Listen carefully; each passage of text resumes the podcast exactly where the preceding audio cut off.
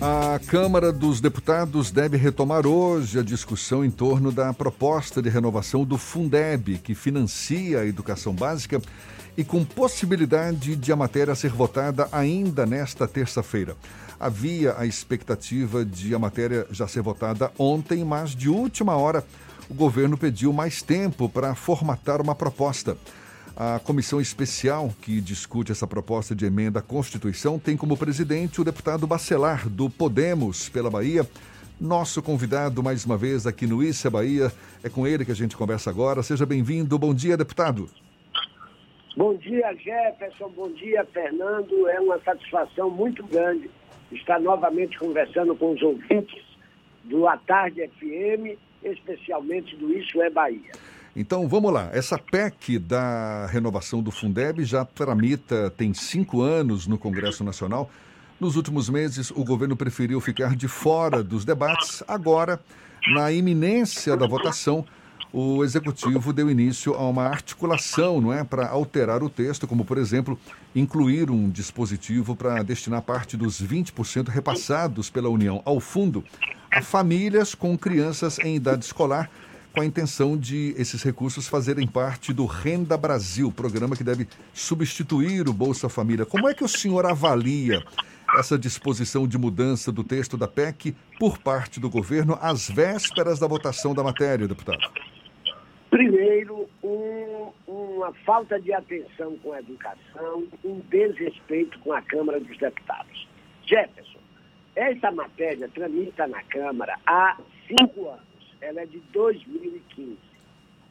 Nos últimos três anos foi criada a comissão especial, da qual eu sou presidente, que realizou mais de 120 audiências públicas, conferências, seminários, reuniões técnicas, conversamos com todos os governadores, com todos os prefeitos de capitais, com a Confederação Nacional dos Municípios, os secretários estaduais de educação, os secretários municipais de educação, secretários estaduais da Fazenda, Confederação Nacional dos Municípios, é, as organizações da sociedade civil, a, a, as organizações sindicais, a exemplo do, da, da CNTE, Confederação Nacional dos Trabalhadores de Educação, entidades estudantis, UNI, enfim.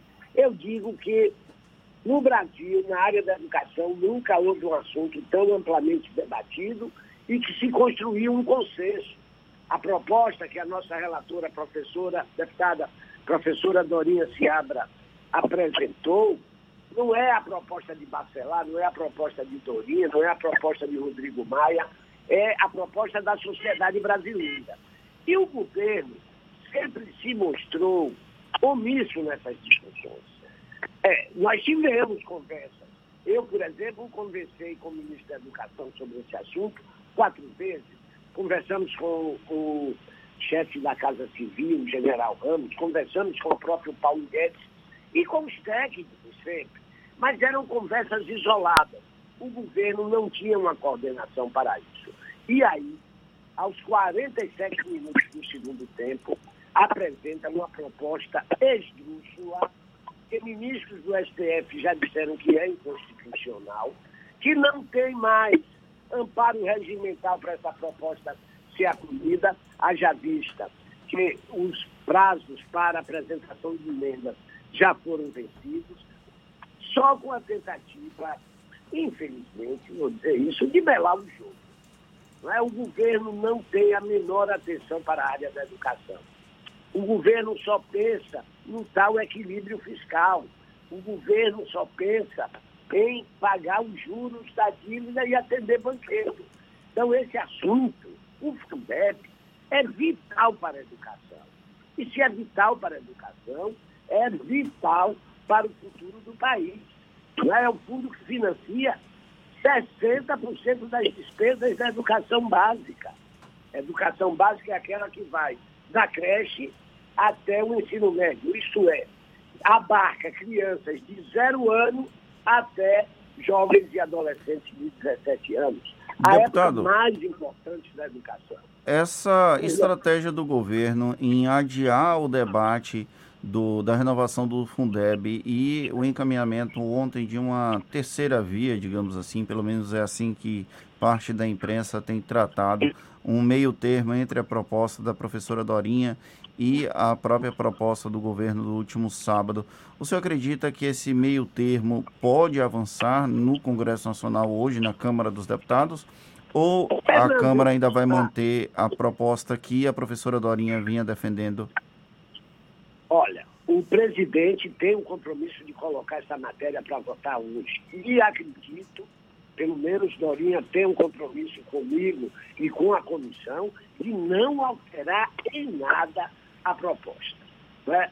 Nós já, no âmbito da comissão, nós já discutimos o que tínhamos que discutir, já ajustamos o que tinha que ajustar. Então vamos para voto. Se as matérias que puderem não é, ainda ser objeto de deliberação nós vamos votar e os deputados vão botar a sua digital se querem, por exemplo, acabar com os avanços que a carreira de professor teve no Brasil. A proposta deles acaba. É? Os deputados vão decidir se querem incorporar, imagine, o pagamento de pensionistas e aposentados da educação, eles querem considerar isso despesa previdenciária ou despesa educacional, quando é uma despesa previdenciária. Então, eles são muito desarticulados. Infelizmente, é um governo que não se sabe o que quer. Então, você negocia, é impressionante. Você negocia com o ministro um assunto que era para o ministro já dominar completamente, e aquilo para ele é uma novidade, porque a outra área do governo não mandou. Você não sabe com quem conversa. Quem decide é o ministro da Educação, é General Ramos, é o ministro Paulo Guedes, é o líder do governo na Câmara. Então você não tem interlocutores confiáveis. E isso, e isso dificulta. Mas olha, a reação da sociedade civil, a reação da, do mundo da educação, a proposta que o governo apresentou foi muito, muito, muito é, forte e secundada por um apoio na grande imprensa. Ontem os editoriais dos grandes jornais, a, das grandes emissoras de televisão, eram todas no sentido de desqualificarem a proposta que o governo é, encaminhou. Coisas esdrúxulas, por exemplo, tem uma tal política do teto de gastos, que é o pilar central do programa econômico dele. Pois o Paulo Guedes sugere burlar a política de gastos, que eu sou contra, eu sou contra, mas é o pilar da, da, da atual, do atual governo, da política econômica. Ele aí diz, não, nós queremos colocar dinheiro no Renda Brasil, mas como tem um teto de gasto que impede, a gente joga esse dinheiro no Fundeb, que o Fundeb está livre do teto, né? o Fundeb é uma vinculação constitucional, então não se submete ao teto, todas as outras despesas da educação, sim, mas o Fundeb não. Então, eles pegam uma, uma despesa que não tem características educacionais, que era essa de dar uma, um plus no renda família para famílias que têm crianças em creche. Ora, nós somos favoráveis a isso. A gente não quer auxílio, não. A gente quer uma renda básica universal para todos os brasileiros. Mas botar assistência social dentro da educação vocês conhecem, você que está nos ouvindo, você conhece muito bem como é o Brasil no que tange educação. Então, se coloca essa despesa junto, essa despesa irá engolir. É o que eu chamo de armadilha política, que o, que o presidente da República quis colocar à Câmara dos Deputados. Mas nós reagimos, reagimos à altura e vamos hoje, com certeza, e também junto à mobilização de toda a sociedade civil, entregar uma, um, uma emenda constitucional que eu diria perfeita para as condições atuais, inclusive com o apoio do Senado, porque o que aprovar na Câmara vai para o Senado.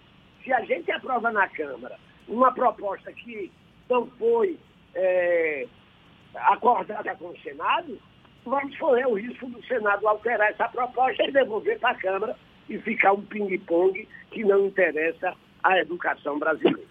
Deputado federal Bacelar, que é do Podemos pela Bahia, também presidente dessa comissão especial que discute a PEC de renovação do Fundeb, falando conosco sobre essa expectativa toda em torno da votação possivelmente marcada para hoje na Câmara dos Deputados. Muito obrigado pela sua participação, pela sua disponibilidade, pela atenção dada aos nossos ouvintes. Bom dia, deputado.